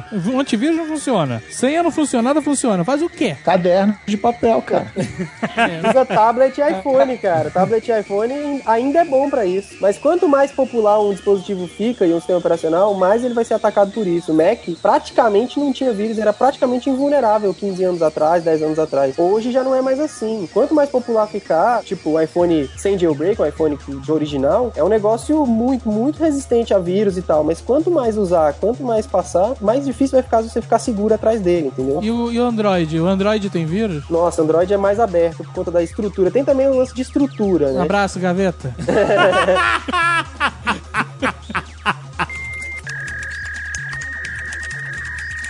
Outra coisa importante também é colocar senha no Wi-Fi, também é super importante. Ah, é. Não, vai botar senha no Wi-Fi e você tem que mudar teu discurso pra começar. Eu vejo que uns 20, 30% do pessoal ainda coloca o padrão WEP, WEP. E ele é extremamente vulnerável. Em coisa de 40 segundos você consegue quebrar uma senha WEP. Então é a mesem coisa que não ter senha, né? Então usem WPA e WPA2. Não tem essa quantidade de hackers espalhadas pelo mundo, né? Mas pode acontecer, é melhor você usar WAP, outro sistema, do que o, o Mas a gente ficar muito paranoico, a gente fica maluco, né? Ó, a proteção boa de Wi-Fi é que um amigo meu disse que a única rede aberta que tinha no prédio dele chamava Rickson Grace. É, então, assim, é essa é a melhor proteção, cara. Vai entrar na rede desse cara, o risco é seu. Eu vi, aqui tem também, mas eu vi muito lá fora, em aeroporto, e sei lá o que. É assim, free Public Wi-Fi. public Wi-Fi. Exatamente. Ah, O que que é isso? Uma ratoeira. Uma ratoeira? Você entra nessa merda, você tá vulnerável a Mas isso aí é uma ratoeira for dummies, né, cara?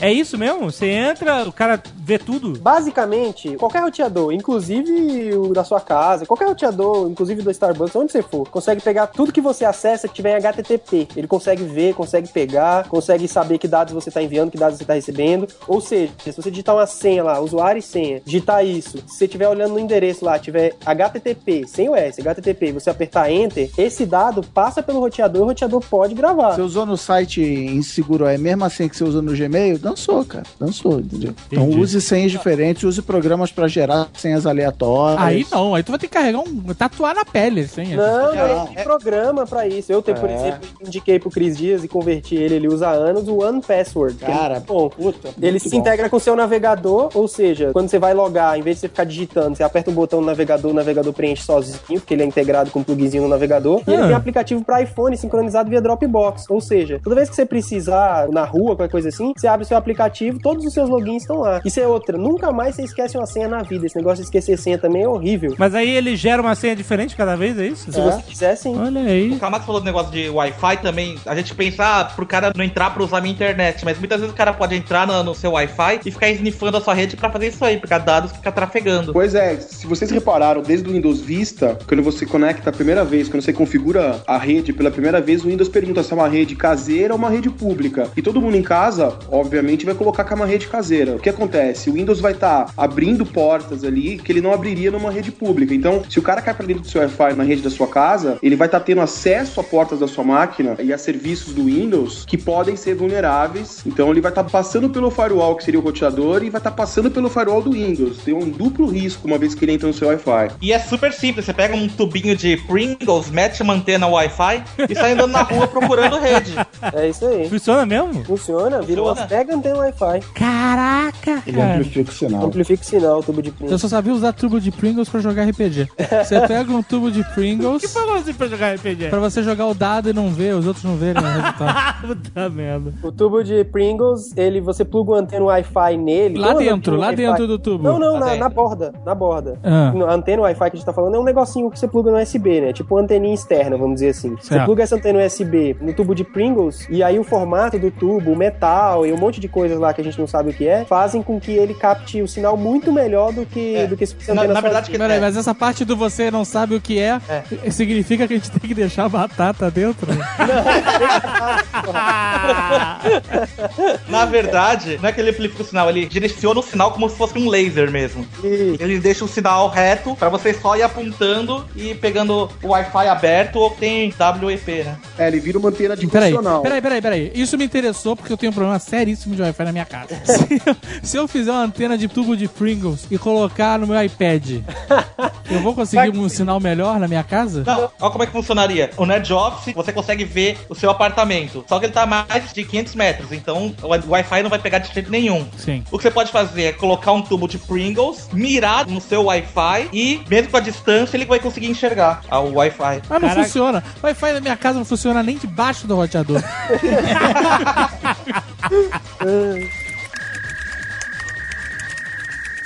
Vinícius, e tem a história do Orkut, cara. Conta aí que a gente tá querendo saber. Quem, quem viveu essa história lembra, quem não viveu, com certeza vai se lembrar de ter visto. Quem viveu essa história? Orkut. Quem viveu essa história?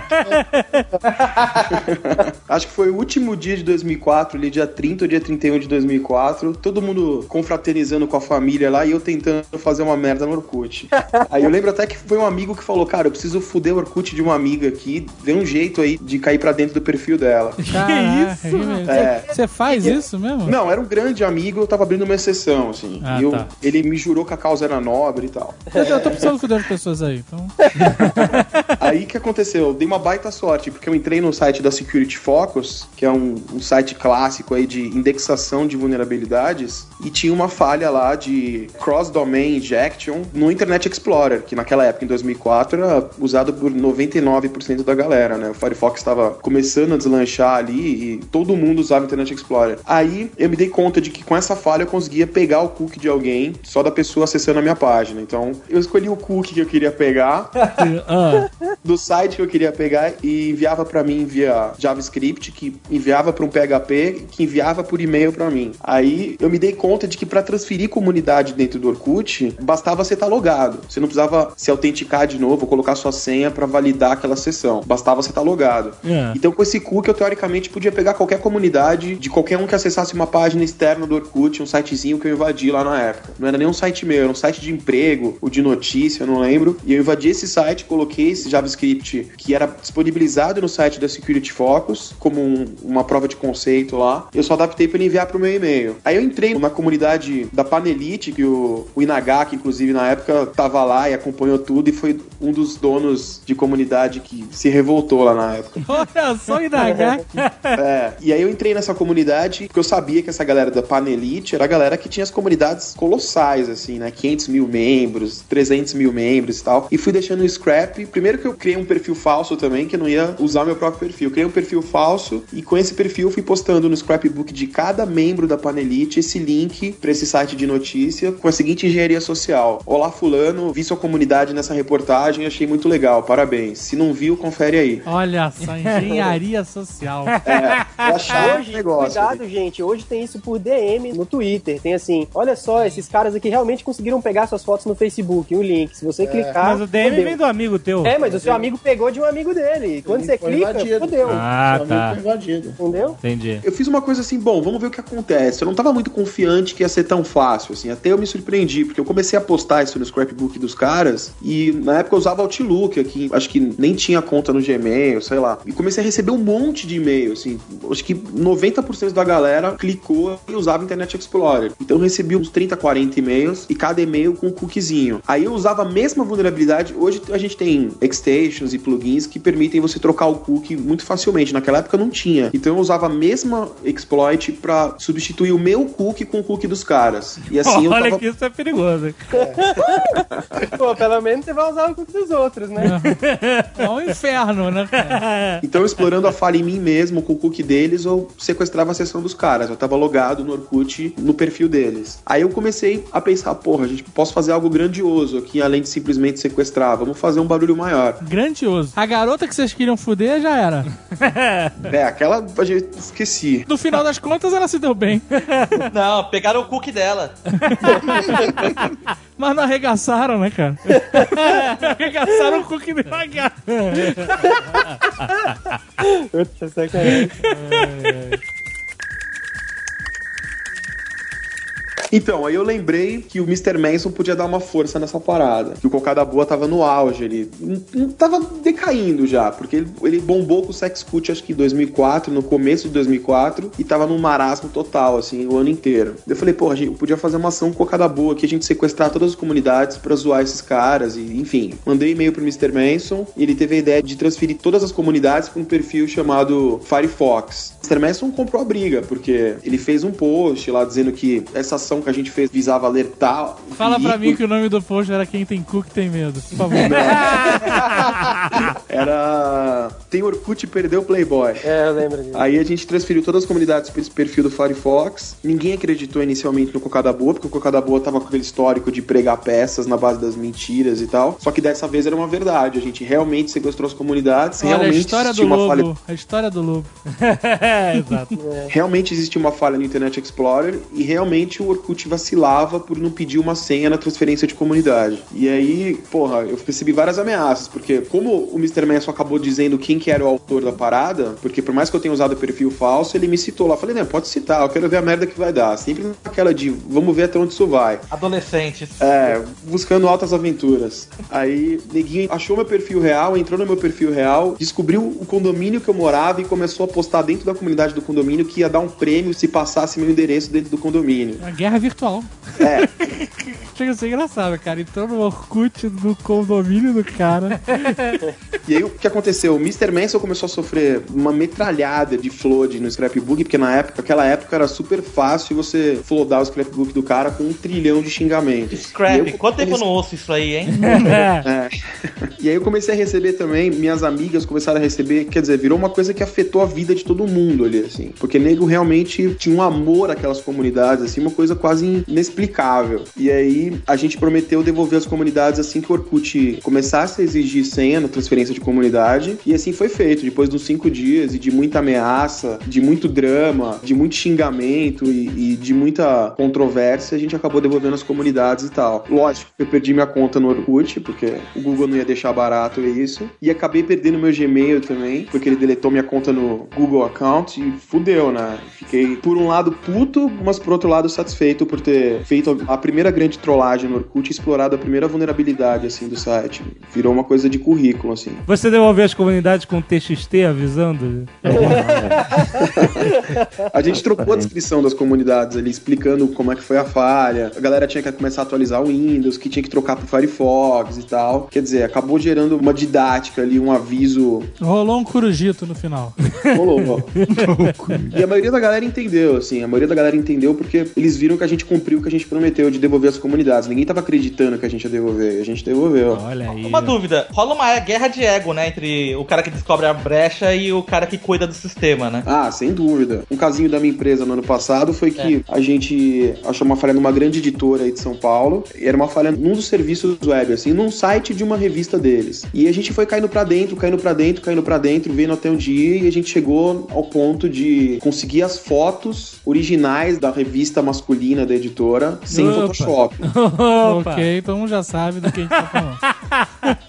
E aí o que aconteceu? A gente conseguiu uma reunião ali através de uma amiga que tinha um contato em comum dentro da editora. A gente conseguiu uma reunião com o gerente de TI através da presidência. Quer dizer, a gente foi lá e sentou na frente dos caras que cuidam da rede. E os caras sempre tentando minimizar, tentando descartar a, a possibilidade de a gente ter entrado realmente na rede. A gente mostrou as fotos da revista sem Photoshop do mês seguinte, que daria uma puta bomba. A gente poderia vender isso pro ego, sei lá, poderia jogar na internet e tal. E ainda assim os caras não deram o braço a torcer. Quer dizer, a gente viu que o cara que cuidava da rede lá era um cara de 60 anos. Aí meu sócio tem 18 anos e o cara pensa, porra, um moleque fedendo a leite desse aqui invade meu território e quer um contrato com a gente ainda, quer palmas, quer uma medalha, nem a pau, assim. Então, por uma questão de ego, a gente acabou não ajudando os caras, não falamos qual era a vulnerabilidade, por conta dessa hostilidade, porque a gente não tava extorquindo, a gente falou, a gente tem uma falha, a gente não vai fazer nada com a falha, mas a gente quer uma parceria aí, a gente tava querendo ajudar vocês, mas a gente quer ter um, um retorno também, né? A gente quer pelo menos ganhar um crédito aí e tal. Poder falar que a gente achou essa falha no máximo no nosso site depois que a falha fosse sanada. E nem isso não autorizaram. Então a gente falou, bom, tudo bem. Então a gente não fala qual é a falha, mas morre aqui a questão. E então essa questão de ego atrapalha demais, assim. O cara sente o território dele invadido e tal, e dificilmente ele tá disposto a reconhecer que ele cometeu um erro. E as fotos eram maneiras? É, a gente tem as fotos aí, depois a gente manda aqui no Skype.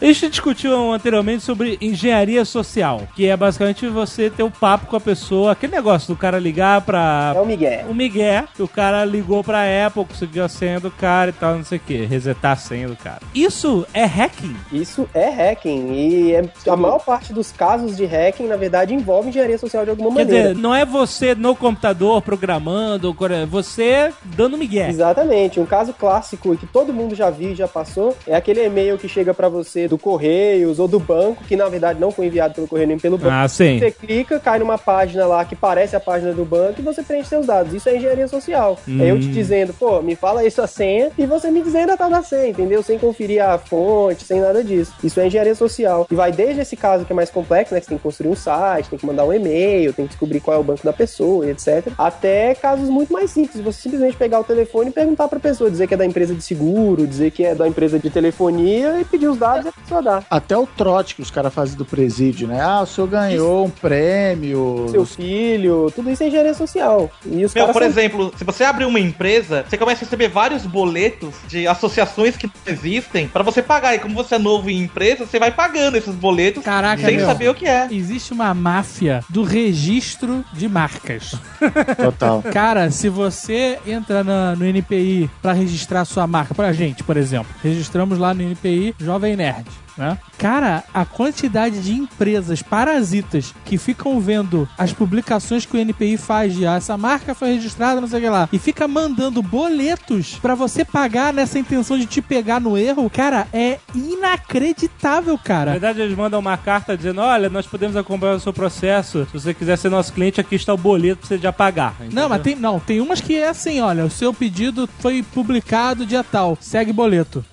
Não, teve uma época que era de domínio também. Também, tipo, registro de É, domínio. domínio, eu já tive cliente. É, vários. Eu já tive cliente que ela me ligou e falou assim, mas eu já paguei. Eu falei, não, pode ter tido um erro aqui, por favor, manda o boleto que eu vejo. Aí era isso, ah, o seu domínio venceu, tá aqui o, o boleto. Ela pagou tipo um ano e eu falei, Olha olha, só. você foi vítima de um golpe e tal. Eu tenho aqui na minha mão um boleto do Registro Brasil mandando eu pagar 130 reais por um domínio meu. 130 reais. O domínio custa 30 reais por ano? É, então, é pra pegar o trouxa. Aqui, tá na minha mão, olha. Exato, Cara, exato. olha aqui, ó. ó, Isso ó. acontece direto, meu irmão. Tá Direto. na mão do Jovem Nerd e tem um carimbo pago ainda, né?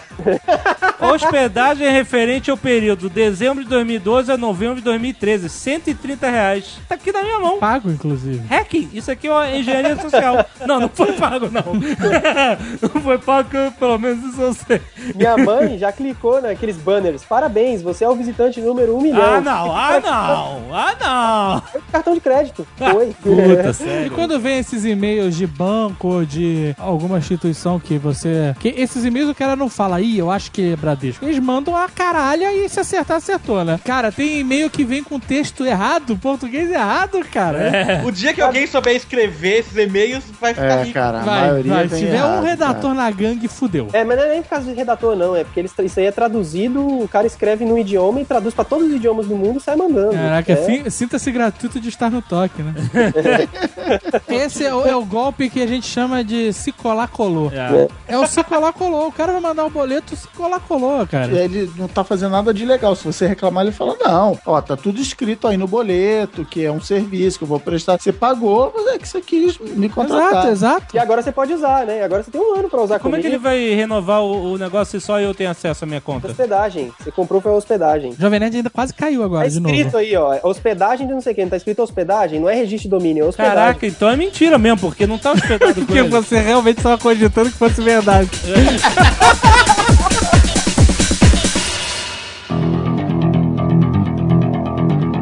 Gomes mandou e-mail pra gente falando: olha, aconteceu uma coisa terrível no mundo dos hackers e tal. O que, que aconteceu, Marco Gomes? Toca o plantão da Globo, mano. Mais uma vez, como o Azagal sempre diz, o Nerdcast estava num timing perfeito, só que dessa vez de um jeito muito triste, né? Sexta-feira, dia 11, suicidou o Aaron Swartz, que o nome as pessoas podem não conhecer, mas todo mundo aqui já teve contato com as criações e com o trabalho dele. E, além de tudo, ele era um, um grande ativista do hack ativismo, envolvido em projetos como a W3C, que coordena todas as coisas do HTML e da web, é, o Reddit, que é um tipo de fórum online onde nascem muitos e muitos memes dessas piadas e dessas discussões que a gente conversa, não só memes, como boa parte da cultura online. O Sopa e o Pipa, que a gente falou aqui também, tanto no, no Nerd Office quanto no Nerdcast, ele participou disso tudo. Ele, ele ajudou a escrever o RSS com 14 anos de idade, né? Ele é responsável pelo feed? Pelo Ele é o- feed. Ele é- Ok.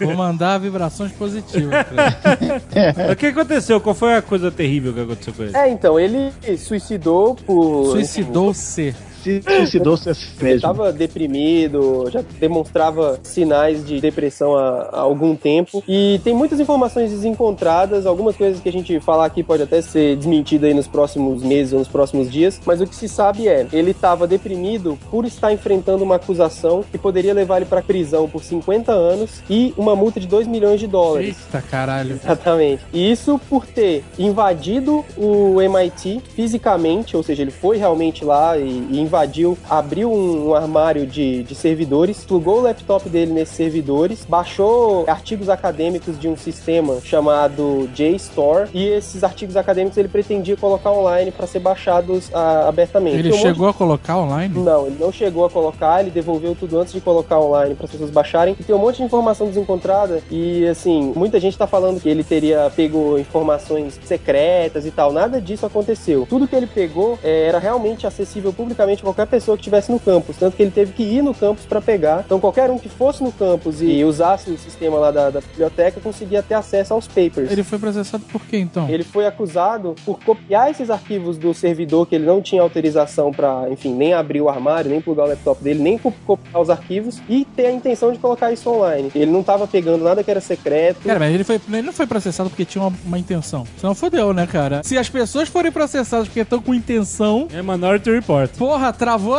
travou todo o sistema Existe judiciário. mercado. de venda de acesso a estudos acadêmicos, o que é parte da polêmica. O professor de qualquer universidade vai, publica um paper, em vez disso ficar aberto à universidade, enfim, tem um acordo com sistemas e tal. Isso na área médica rola direto, é uma parte importante da área médica. Você assina um serviço, você faz uma busca, ah, quer diabetes, aí você bota lá, ele né, te dá um monte de informação sobre diabetes e tal. Só que esse serviço aí, o JSTOR, ele tem um acordo com o MIT, tipo uma licença corporativa, né? Ele falou assim: não, qualquer pessoa que acesse de dentro do MIT, eu não peço senha, eu não peço nada, eu simplesmente libero o acesso, né? Porque vocês são MIT e tal, então tá liberado. Mas e quem é de fora do MIT? Pode acessar? O que, que acontece? O MIT, por outro lado, ele tem uma política aberta de acesso Wi-Fi e tudo da rede. Você chega lá, você se pluga na rede lá dentro do campus do MIT e eles te liberam. Eles propositalmente não pedem autenticação. Você não tem que clicar termo de uso. Você entrou na rede do MIT, você tem um IP seu sem autenticação e você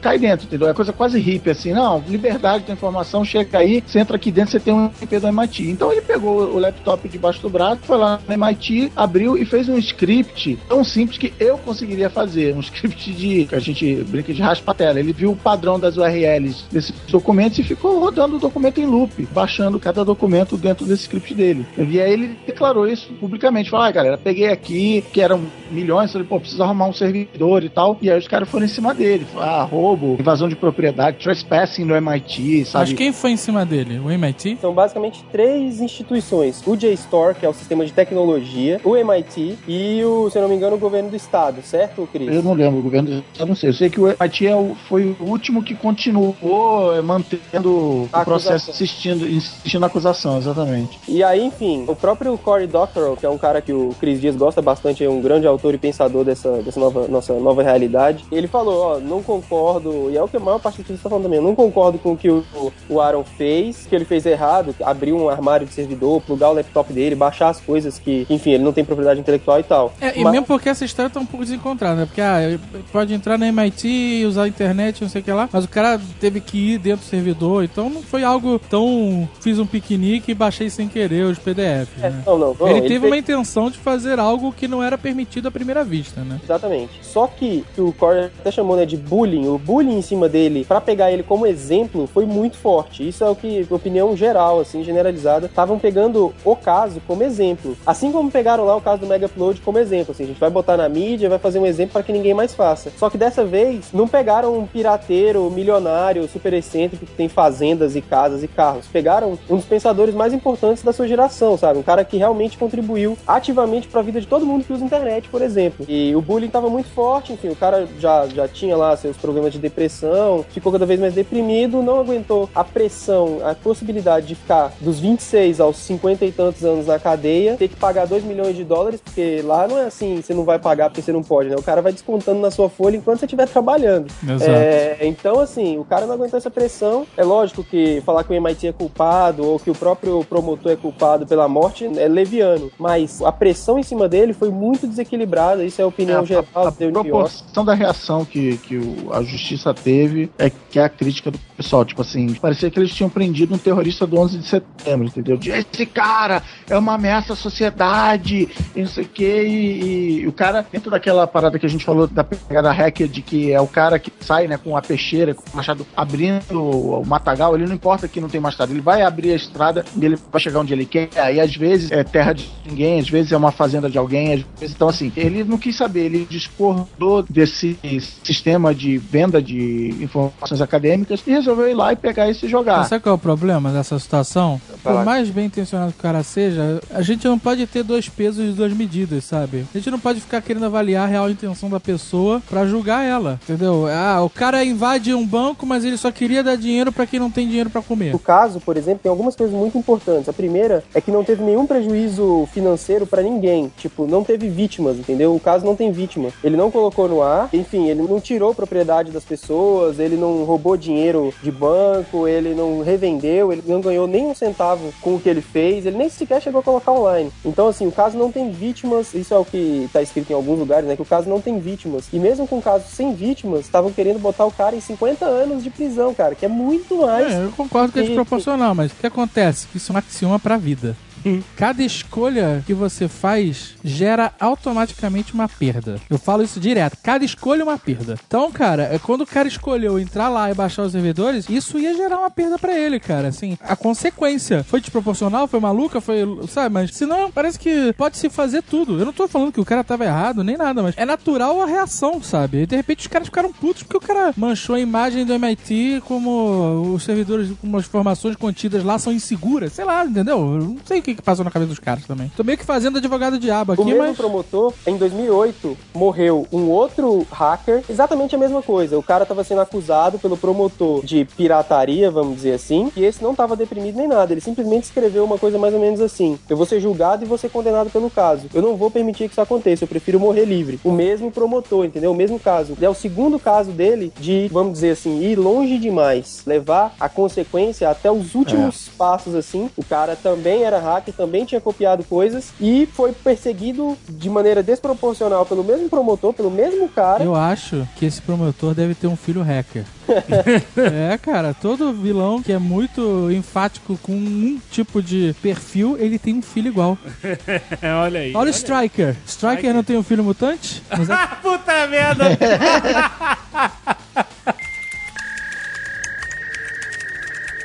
Os grupos de hackers, por exemplo, o tão famoso Run DMC.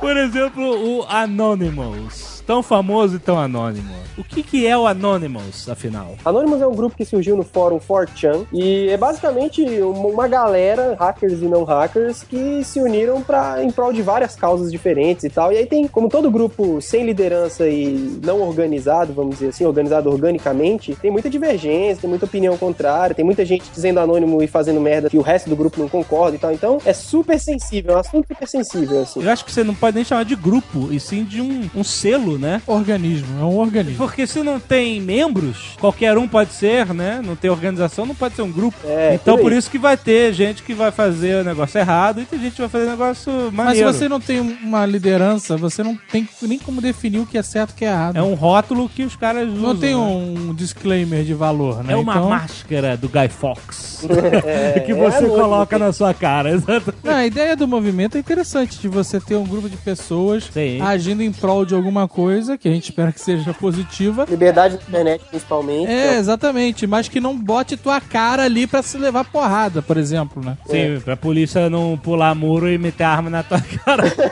A questão do ego, da galera assinar as invasões e querer ganhar notoriedade com o nick e tal, ela é resolvida com essa questão do Anonymous, né? Porque não tem rosto, não tem nome, pode ser qualquer um, pode ser um moleque de 15 anos, pode ser um administrador de sistema de 53, Pode ser entendeu? uma menina linda, vocalista de banda punk também. Olha o Marco Gomes. que isso? Olha o Marco Gomes. Thalita tá viajando mesmo, hein? Você é avatar, né, nos Anônimos, é uma menina linda, vocalista de banda punk. e aí isso gera um, todo um lado negativo também, porque como não tem controle, qualquer um pode fazer qualquer coisa e dizer que é Anônimos. E aí isso também... O ego é- é- faz parte do ser humano, né? E muita gente precisa disso, né? De- precisa aparecer. Será que isso não é, um, na verdade, um problema do Anonymous e não uma solução? Porque a ideologia é maneira, mas quando ela vai pra prática, complica, né? Tanto que existem várias, por exemplo, variações de Anonymous, né? Você não tem só uma bandeira, né? Cada, já É. se criaram várias bandeiras diferentes, Anonymous isso, Anonymous aquilo, sabe? É, e teve até a cisão, e aí veio a LulzSec, que não é Anonymous, e que é um meio que um grupo diferente, né, e separado, um pouco mais fechado, com um pouco mais de coesão, mas que que, também rodou faz... justamente por isso, porque foi possível identificar as pessoas pelo nickname, aí eu acho que é uma solução a questão do Anonymous, porque você não identifica os caras. Os caras estão assinando como Anonymous, não tem o anônimo A, anônimo B, é todo mundo é a mesma coisa. Todo mundo é a mesma pessoa. Então, mas aí, aí, aí tem notícia aqui dizendo que, por exemplo, top members do grupo Anonymous são presos depois que o líder trai eles e. Isso é coisa e- da imprensa louca. É, então, sabe o líder do Anonymous não tem líder. Então como é que o líder pode ter sido preso pelo FBI e dedurado outros membros? É porque entendeu? os caras estão procurando a nova Al-Qaeda, então, meu, É não verdade. tem líder, não Como é o tem líder, não é o. Julian Assange?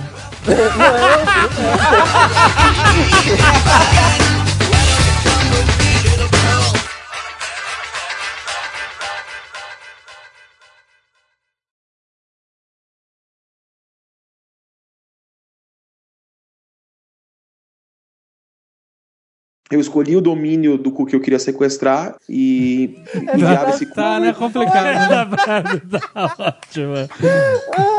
E que cu que você queria ser sequestrado? fala aí, fala aí. Fala Ah, aí. fala que cu que você pegou, cara. Este Nerdcast foi editado por Radiofobia, podcast e multimídia.